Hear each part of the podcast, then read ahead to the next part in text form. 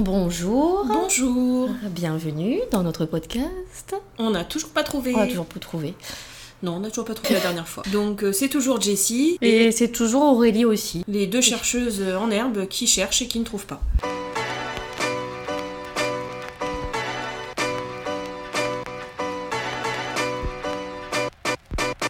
Le sujet de notre podcast aujourd'hui, c'est peut-on faire confiance à ses perceptions corporelles? Moi, j'aimerais bien vous dire comment est venu le sujet. En fait, on discutait toutes les deux. Et dans la conversation euh, vient le fait que j'avais un mental très fort qui était capable parfois. Bon, surtout dans le passé, j'avoue que ça n'arrive. Moi, maintenant, je suis devenue, je suis devenue un peu plus sage. Mais euh, mon mental pouvait influencer mes sensations corporelles et mes perceptions de ce fait. Et toi, si tu me disais un peu l'inverse. Et moi, c'est l'inverse, exactement. C'est-à-dire que c'est tout ce que je capte du monde extérieur grâce à mes sens qui va influencer mon mental et mes décisions, les décisions que je prends. Donc, euh, en fait, je fonctionne à l'envers d'Aurélie. Donc, de là, euh, on s'est dit, c'est quand même intéressant, ce petit sujet. Ouais. Est-ce qu'on peut vraiment faire confiance à ce qu'on perçoit du monde extérieur?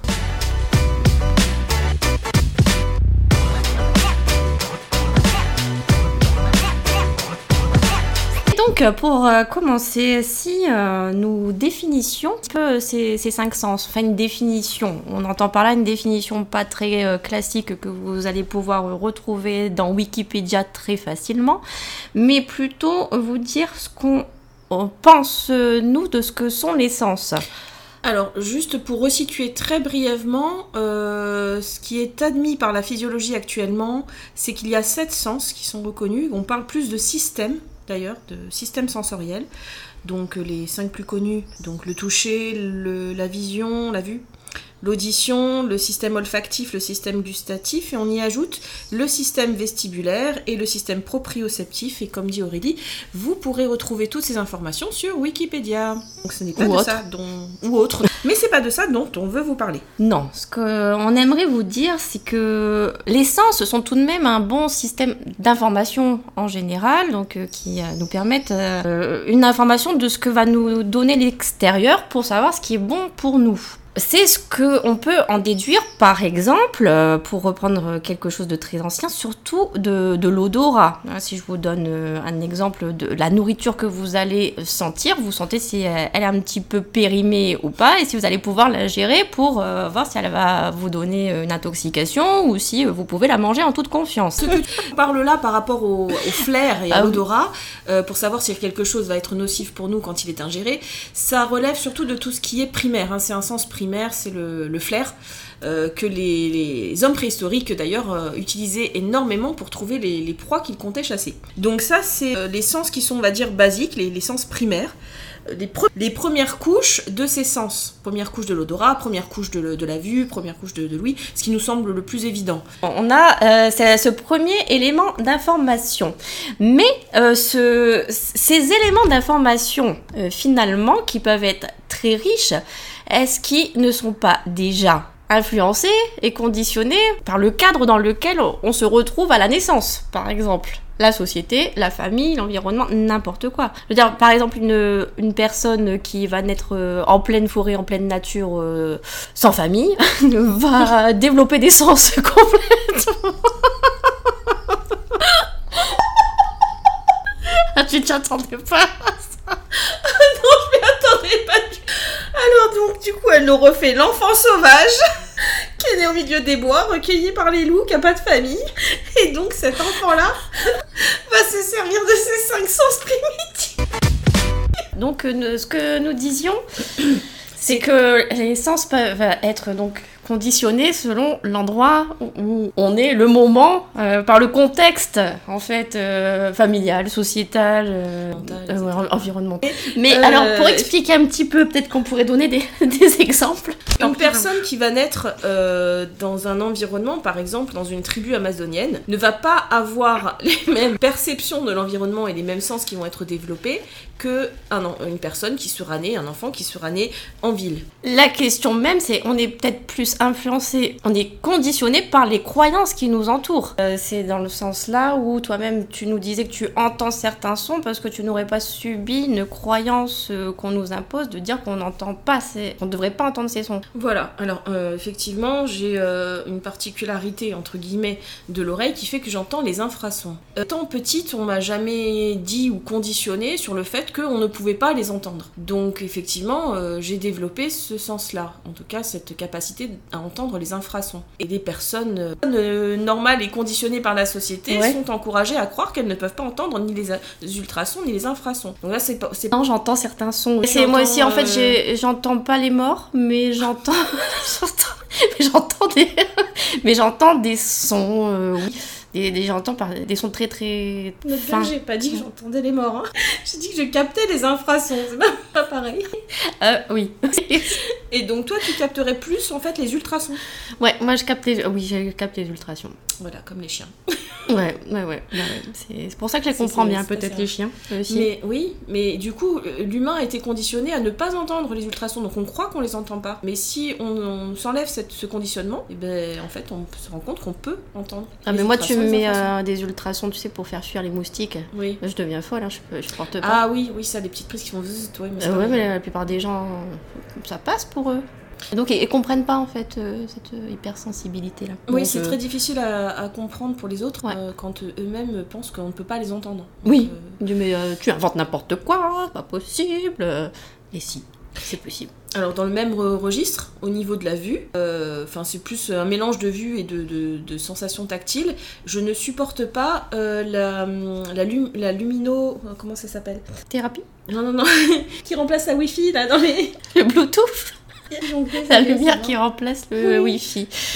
L'infrarouge Non, ce qu'ils installent de euh, partout, la fibre optique. La fibre optique. La fibre optique, les informations sont donc envoyées, euh, pas comme pour le Wi-Fi, sont envoyées à travers un système de lumière et je suis électrosensible à ce système de lumière qui pourtant ne se voit pas. Alors c'est très simple, mon organisme, quand il est en présence de trop d'ondes de, de, cette fibre optique, fait de l'hypertension. Et alors avant, c'était pas reconnu. On me disait, mais n'importe quoi, on peut pas faire de l'hypertension à cause de la fibre optique, blabla mais c'est reconnu depuis l'année dernière. Il y a effectivement une hypersensibilité à cette fibre optique.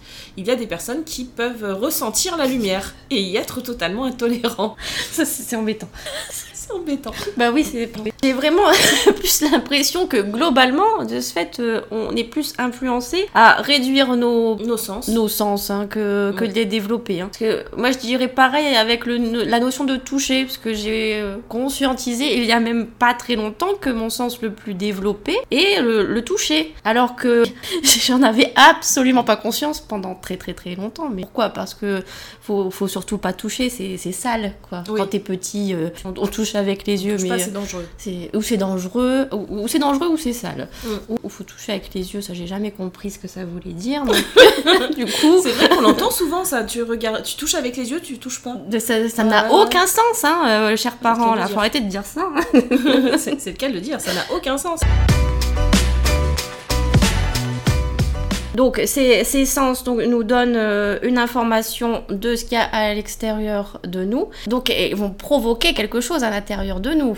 C'est en ça qu'on peut avoir une émotion qui va approfondir euh, ce, savoir, cette connaissance de on y va ou on n'y va pas n'est-ce pas? Oui, tout à fait. la sensation, c'est ce qu'on perçoit du monde extérieur. Et en fait, ça va nous déclencher une perception. Donc ça, la perception, c'est la représentation mentale de ce que nous avons perçu, de ce monde extérieur, de la sensation. Et cette perception va créer, va déclencher une émotion. Alors il faut savoir qu'en 2014, il y a des chercheurs qui ont dressé une carte corporelle des émotions et qui montrent en fait que chaque émotion va se localiser dans un endroit du corps, quelque part dans le corps. Par exemple, la joie et l'amour vont être localisés surtout au niveau de la tête et du pied et du thorax, alors que la peur va être surtout sur l'abdomen. On associe la sensation corporelle à l'émotion, mais vice-versa, on peut aussi associer l'émotion à la sensation. Ouais, exactement. Et pourquoi on parlait des émotions? Les émotions, c'est l'interface entre notre corps et notre cerveau. Donc en fait, les émotions, c'est l'interface entre nos sens, ce qu'on perçoit au niveau du corps, et Le cerveau, c'est-à-dire la, la- la façon dont notre euh, mental va analyser ce qu'il reçoit. Les sens nous donnent une information, l'émotion euh, la valide, et après, le mental peut euh, Censurer, Censu- orienter, amplifier, euh, déformer, valider. Oui, L'émotion, le selon le, le mental que nous allons avoir personnellement, on va y avoir un traitement différent de euh, ces De sensations, des émotions, des sensations, des perceptions.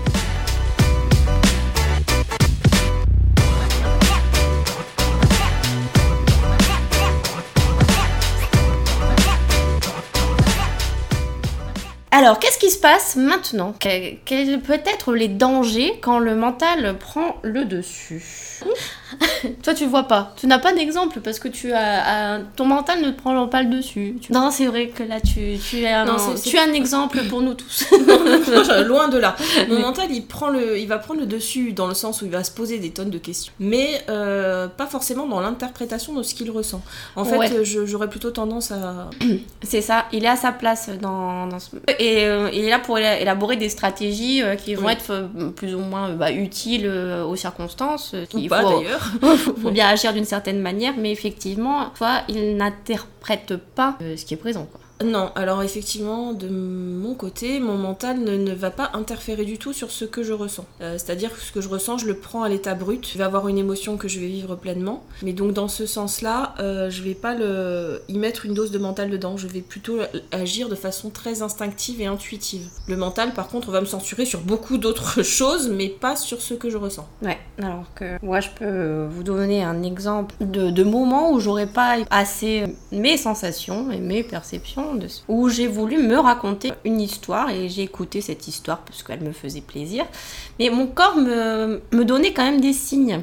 Euh, le contexte, pour vous le dresser, c'était euh, une relation sentimentale qui était qui essayait de se nouer, mais à l'intérieur, ça me disait non, non, non, jusqu'à avoir des torticolis à chaque fois que je voyais la personne. Et oui, mais bizarrement, voilà, ces torticolis se sont arrêtés le jour euh, où la relation s'est arrêtée, quoi, quand même. Changer d'oreiller pour rien. Du coup, je, rebondis un petit peu sur ce que tu viens de dire. Effectivement, mon corps a déjà manifesté, en revanche. Alors, je te disais que le mental ne n'orientait pas ce que je pouvais ressentir, mais en revanche, mon corps peut prendre le dessus sans que ce soit le mental. Mais euh, prend le dessus pour me faire comprendre quelque chose que le mental n'a pas voulu comprendre, en revanche. Que ma Ouais. raison, mon intelligence, on va dire, n'a pas voulu écouter à ce moment-là.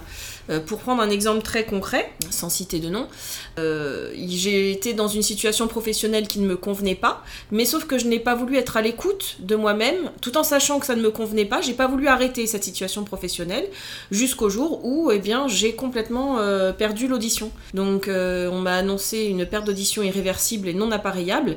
Euh, J'étais sourde à 90%. Et en fait, euh, quand j'ai pris conscience que c'était parce que je ne voulais pas écouter, être à l'écoute de mon corps qui me disait d'arrêter dans ce travail-là, quand j'en ai pris conscience, eh bien, j'ai retrouvé mon audition.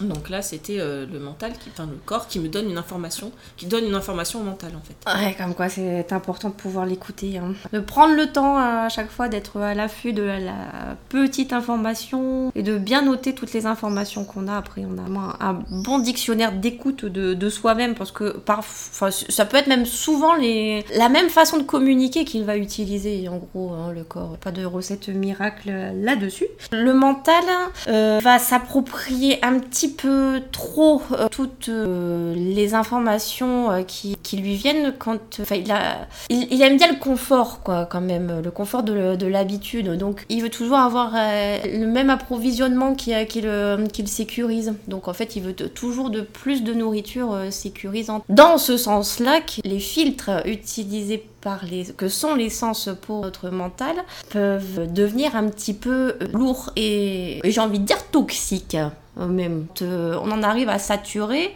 et à plus pouvoir avoir de clarté suffisante pour pouvoir euh, être juste euh, dans, dans ce qui est présent. Donc là, dans ce que tu dis, en fait, si c'est toxique, ça veut dire qu'on peut pas euh, faire confiance à nos perceptions corporelles. Bah, euh, parfois, On dit que le, mental était l'instrument qui pouvait nous empêcher de faire confiance à nos perceptions. Et il n'y a pas que le mental en lui-même, il y a aussi les cas d'hypersensibilité euh, qui vont vraiment... bah, c'est personnes hypersensibles qui vont capter beaucoup trop euh, d'informations aussi et qui, euh, et qui vont saturer. Et donc l'indice pour moi de, cette saturation est vraiment les cas où on va être en baisse d'énergie. Vraiment, on fatigue parce qu'on a beaucoup, beaucoup euh, trop d'informations. Et donc, et hein, les personnes hypersensibles vont euh, avoir beaucoup, beaucoup d'informations qui vont leur parvenir du monde extérieur parce qu'ils ont leur sens, leur système sensoriel qui est exacerbé. Et donc, ils vont se retrouver pollués par ce nombre d'informations. Et qui dit pollution dit eh bien fatigue extrême, euh, perte d'énergie, mais aussi maladies qui peuvent être engendrées. Donc c'est là où, ben, du coup, les, perceptions et les sensations corporelles deviennent des traîtres et non plus des alliés euh, à l'émotion. Alors il y a d'autres cas de figure où il faut pas... Il y a une certaine confusion, quoi. Sinon... disons que l'alerte peut être là, elle est brouillée. Euh, le, message est brouillé, oui. Ouais, Le message est brouillé. Donc du coup, ça empêche de se faire confiance. Donc on a des cas de, donc le mental qui empêche de, faire confiance aux, perceptions et aux sensations corporelles l'hypersensibilité et euh, je crois que tu avais parlé d'addiction aussi. Euh, on veut toujours de plus, hein, ça c'est vraiment aussi euh, symbole de la société de consommation et c'est mm. pareil avec l'essence, quelque part on est dans ce système de consommation. Par exemple, si je, vais écouter une musique que j'aime bien, je vais, l'écouter fort et de plus en plus fort jusqu'à m'habituer à avoir plein de bruit et puis ça va être pareil avec le sucre, je veux un petit peu de ça et puis de plus en plus parce qu'après je, je me suis totalement habituée et puis ça va être pareil si vous réfléchissez bien à tout avec tous les, sens possibles. Oui, notamment le film Titanic qu'on a été voir 17 fois. ah oui, mais parce que tu avais un lien particulier avec cette histoire. Ah peut-être, je sais pas. ah si, moi je le sais parce que j'ai lu ton livre.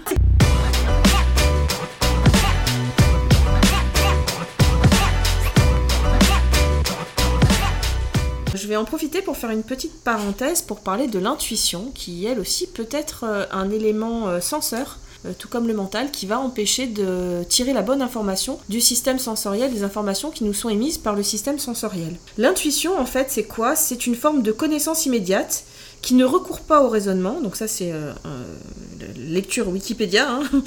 Donc l'intuition, c'est une connaissance, une déduction spontanée de l'ensemble des informations conscientes ou inconscientes hein, d'ailleurs, que on reçoit de l'environnement et de l'expérience des sens, donc du monde extérieur. Et en fait, cette intuition, euh, dont le fameux pressentiment fait partie, hein, parce que le pressentiment, c'est la, connaissance intuitive et vague d'un événement qui ne peut pas être connu par le raisonnement. Donc le pressentiment qui fait partie de l'intuition, quand tout ça est trop euh, utilisé par le, mental ou par, par l'intelligence, euh, vient polluer le véritable message. Alors en fait, on trouve ça souvent, euh, ce, problème se trouve souvent euh, chez les personnes qui se disent voyantes ou cartomanciennes ou peu importe, qui vont euh, utiliser l'intuition et le pressentiment comme outil premier, en se basant uniquement sur, euh, sur ça et en omettant complètement de prendre en compte l'expérience des sens. Donc ça entraîne une forme de toute puissance et, cette expérience des sens en fait est indispensable pour, euh, pour avoir le bon, le bon message. Donc en fait en, en élément senseur qui empêche de se faire confiance, l'intuition, quand elle est mal interprétée ou quand elle est mal utilisée, peut être un élément qui, euh, qui bloque euh, le bon message de, du sens, enfin des sens, du système sensoriel. Ça, c'est un très bon éclairage euh, de la médiumnité, je dirais. Est-ce que avec on a parfois l'envie d'aller faire confiance des voyants, des voyantes, et puis on n'a pas cette conscience de tout le spectre d'instruments qui peuvent être utilisés et omis euh, aussi de ce fait. Donc merci pour cette intervention. Alors la médiumnité n'est rien d'autre en fait que euh, une hyper utilisation de nos sens. C'est pas quelque chose de magique en fait. Les personnes qui sont médiums, la plupart du temps, c'est les personnes qui arrivent à capter beaucoup plus euh, d'informations que son corps ne le permet par le, ce qu'on appelle la clairvoyance, la clairaudience, la clairsentence. Euh, la claire essence, c'est-à-dire euh, la façon de capter de façon très claire et euh, avec une multitude d'informations ce, monde extérieur qui vont être analysés de façon très rapide par le cerveau et par les neurones pour être traduits en messages. Et, voilà, c'est juste des hyper capacités sensorielles en fait. Il n'y a rien de magique là-dedans. Mmh. Mais c'est peut-être quelque chose qu'on peut tous un petit peu développer en travaillant. et tout à fait nos sens à, outrance et non euh, dans, le, dans le sens du retrait. Après, voilà. Une question de, choix et de comment les utiliser. Et donc, on en revient au thème central qui est euh, enfin centrale dans le sens du podcast, je veux dire, c'est la connaissance de soi. Qu'est-ce qui, dans le qu'est-ce qui est bon pour soi et, vers où on veut aller en réunissant toutes ces questions en un seul point qui est soi. Le monde du yoga nous offre un super bel outil quand nos sens sont à saturation. Ça s'appelle Pratyahara. Alors euh, ça c'est parfois mal compris. Moi-même, euh, je comprenais qu'il fallait toujours euh, être en retrait de ses sens pour pouvoir arriver à cette connaissance de soi. Alors que comme nous l'avons vu, les sens nous aident à avoir cette connaissance de nous-mêmes. Mais il s'agit donc de pouvoir se retirer et donc de réajuster les curseurs quand certains sens arrivent à saturation et qu'on ne peut plus capter l'essentiel de ce qui est juste pour nous. Donc c'est à soi-même, à, force euh, d'essai, de pouvoir euh, se réadapter, de par exemple juste baisser la lumière à certains moments, de pouvoir se retirer de certains bruits, de trouver en fait euh, ces, ces moments de retour au calme. Et quand vraiment ça semble impossible de prendre ce temps ultérieurement pour réajuster, se retrouver avec soi-même et retrouver cet état d'équilibre et d'harmonie intérieure.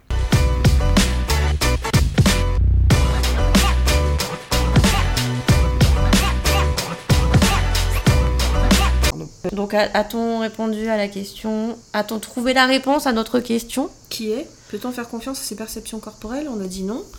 On a dit oui. Et ben ça peut être oui comme ça peut être non. Alors oui, euh, si on fait euh, confiance, euh, on peut faire confiance à son instinct surtout. Alors l'instinct, c'est aussi la réception du monde extérieur par le biais du système sensoriel, mais là, avec l'instinct, on ne l'analyse pas, le mental ne joue pas un rôle dans, ce qu'on reçoit du message extérieur. Au contraire, on met le mental en off pour laisser agir le cerveau reptilien. Donc ça, c'est l'instinct. Donc très souvent, cet instinct, par exemple, si on, va avoir un, sentiment de... Euh, comment dire on rencontre une personne et on ne sait pas pourquoi cette personne ne nous convient pas. Euh, on n'arrive pas à mettre le doigt dessus. C'est souvent parce qu'on a déjà vécu une situation similaire avec une personne que cette personne nous fait penser à cette situation ou à cette personne déjà rencontrée. Et du coup, nous met, euh, notre, cerveau reptilien va nous mettre en garde sur, sur ça. Et en fait, l'instinct va engendrer une émotion, par exemple la peur ou la méfiance, et cette émotion va engendrer une réaction. Donc par exemple dans le cas où euh, je ne sais pas pourquoi cette situation euh, me fait peur, mais je, je, ne l'analyse pas, en fait c'est mon instinct qui me dit où c'est dangereux, ça va créer une émotion qui va être j'ai peur, qui va engendrer une action qui va être je m'enfuis. Voilà, ça c'est l'instinct. Donc là dans ces conditions-là, si on met le mental en off, effectivement, il faut faire confiance à, ses perceptions et à ses sensations corporelles parce qu'en plus, elles peuvent nous sauver la vie. Euh, ce que tu dis sur l'instinct, donc ça me fait penser à, ce que dit, euh, j'arrive jamais à dire son nom, pourtant il est simple, hein, Stéphane Porges ou Porges, le créateur de la théorie polyvagale, le, un sens qu'il appellerait lui la neuroception, qu'on aurait les informations dans notre corps de ce qui se passe euh, dans le corps de l'autre, en fait, pour savoir si simplement même cette personne, est-ce qu'elle est bonne pour moi ou pas. Et c'est vrai que c'est quelque chose qui peut être très fugace euh, aussi. L'information, elle est là en nous, mais, mais euh, comme il n'y a aucun élément rationnel pour valider ça, on a juste plutôt tendance à pas l'écouter. Il n'y a aucun élément rationnel pour l'instant. Mais quand, tu, quand tu as parlé de fugace, ça m'a fait penser d'ailleurs que, ce, que cette information de l'autre corps nous, parvient à la vitesse de la lumière. Et en fait, c'est la lumière de l'autre, et peut-être l'intensité de la lumière de l'autre, qui va nous parvenir. Donc peut-être qu'un jour, on saura euh, décoder comment et pourquoi cette lumière va nous parvenir et nous transférer, nous, nous donne en fait l'information de, de, méfiance ou d'amour ou de fuite ou de peu importe euh, l'émotion qu'il y a derrière. Mais je pense mhm. qu'il y a une idée de notion de lumière derrière. Ah oui, et du coup, euh, là, ça fait le lien, parce que parce qu'on parle toujours des sens de manière séparée, mais les, les, les sens peuvent aussi s'informer les uns les autres. Et oui, se combinent. Et se combinent. Parfois, ils s'opposent. Mais alors là, ça demande un petit peu une introspection encore euh, plus euh, particulière et spécifique du pourquoi et du comment.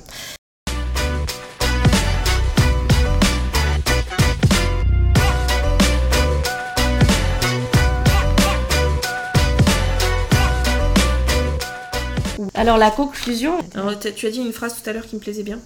Eh oui, toi aussi, tu euh, as dit tout, à l'heure une phrase qui me plaisait bien. Les sens peuvent être un outil de connaissance de soi comme un outil de perdition de soi. Exactement, et ça, c'est une, euh, une très bonne conclusion. Et pour, pour savoir lequel est lequel, bon, on a- vous avez toutes les réponses dans tout ce qu'on a dit avant. et euh, on, on a aussi dit, tu as aussi dit qu'on ne peut pas faire confiance à ses sens parce qu'on n'a pas connaissance de ses sens. C'est vrai, j'ai dit ça. Et, ouais. et on ça, ne peut pas faire confiance à ses sens quand on n'a pas connaissance de ses sens. Voilà, ça c'est aussi une bonne clé à retenir. Donc euh, vous pourrez faire confiance à vos sens quand vous euh, en aurez la connaissance. Euh, le meilleur, le meilleur moyen d'avoir euh, cette connaissance à rapprocher de soi reste l'écoute. Euh, si on arrivait plus à, à de manière plus fréquente, peut-être qu'on arriverait à résoudre euh, la plupart euh, de nos problèmes beaucoup plus facilement. Tout demande à être écouté Ah oui, tout demande à être écouté. Et Ça, c'est dur, c'est d'être à l'écoute de soi et des autres. et de toute énergie même.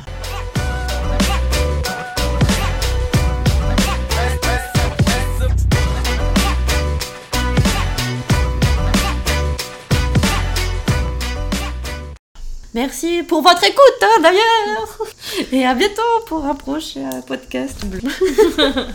Merci Aurélie pour cet échange sur euh, la confiance en ses perceptions et ses sensations corporelles. Et j'espère qu'on se retrouvera très bientôt pour un prochain podcast. Et n'hésitez pas à activer les petits pouces et partager si vous avez apprécié ce moment.